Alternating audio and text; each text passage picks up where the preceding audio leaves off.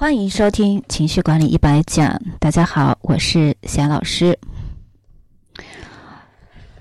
随着我们深入的去了解这个强大的情绪管理能力和我们呃强大的心理之间的这个关系呀，我们来看一下在体育界，为什么体育界呢？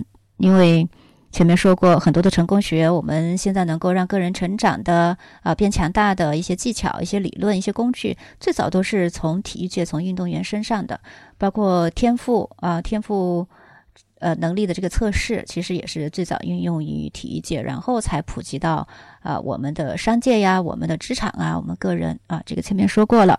那今天我们首先要讲的第一点呢，就是呃看一看嗯。一个著呃比较呃著名的就是探索性的研究，是对体育人士进行十二场的深度的反弹。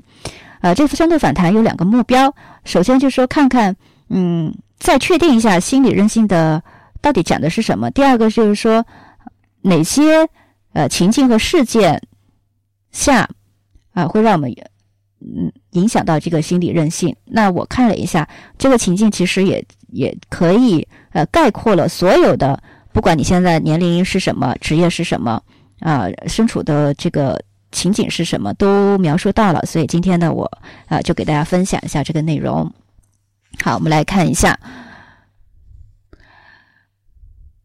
大家也可以听，总共是有二十九点啊，自己对应自己现在的状况来看看啊，我在这个场景、这个事件当中。呃，是一个什么样的状态？因为觉察和觉知啊，是学习情绪管理入门必须要有的一个能力。所以，嗯，我们今天就做这样一个练习。好，第一点就是，当整个世界似乎都背叛你的时候，坚持下去的能力，以平常心看待所谓的麻烦。啊，这个太重要了。嗯，你有没有这样的一个经历呢？第二个就是直面所有压力及处理他们的能力，无论压力和感受如何，都有相同的表现水平。啊，看运动员就都知道了啊，特别是在场上，四周一片安静的时候，最后一个球了啊，我是不是紧张？我是不是失误了？啊，由于看不住压力。第三个，当整个世界似乎都在和你作对的时候，继续前行的能力，对所处情境保持正确的认识。其实这个也挺难的啊，哪怕今天好像谁说了我一句什么话，我就不想前进了，我就怀疑自己了。第四个，抵抗压力，包括在新的领域中。第五，在处理敏感复杂的事件时，有效控制自身应急水平，维持良好工作关系的能力。什么叫复杂呃敏感的事件呢？你的上司突然把你叫进去臭骂了一顿，让你背黑锅，那这个时候你肾上腺素就飙升了，特别想臭骂一顿一顿，然后跟他说老子不干了。那你是这样处理的吗？第六。在需要时能够灵活变化，坚持直到完成任务。第七，通过承诺、相信自己能力、从消极压力中恢复等方式，维持有效的情境控制的能力，将变化视为机遇，认识到自己处理应急的不足的能力。第八，在压力下保持可靠、控制有效和沉着镇定的能力。第九，处理各种事件，啊，正常或意外的冲突、情感或其他的的能力。第十。在压力下维持情绪稳定并做出合理决策的能力。第十一，在事情变得一团糟时，表现的平静有控制的能力。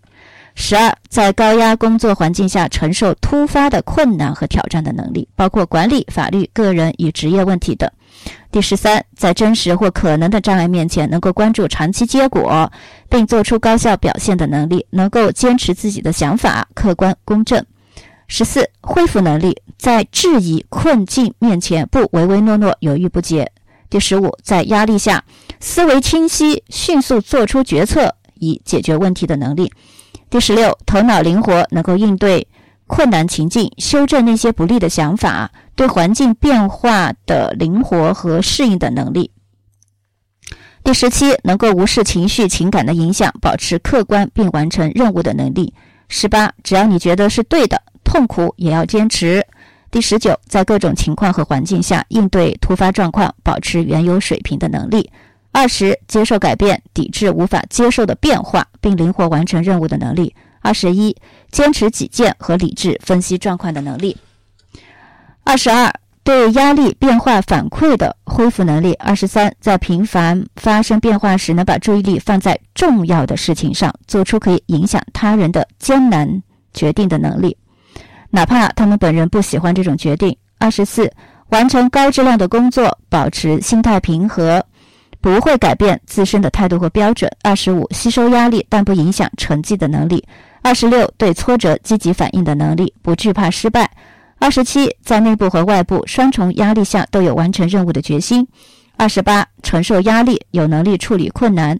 二十九，能够有效的处理呃应急状况啊。总结一下。今天这一点是讲的什么呢？呃，是讲针对了这，嗯，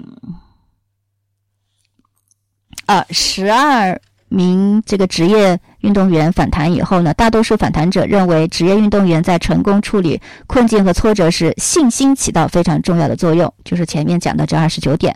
那其次，在比赛中抑制情绪的能力，也是运动员达到最佳表现的关键因素啊。那从这些职业的运动员身上，我们可以学到一些什么呢？可以今天好好的去对照反思一下啊，把这个这二十九点反复听一听。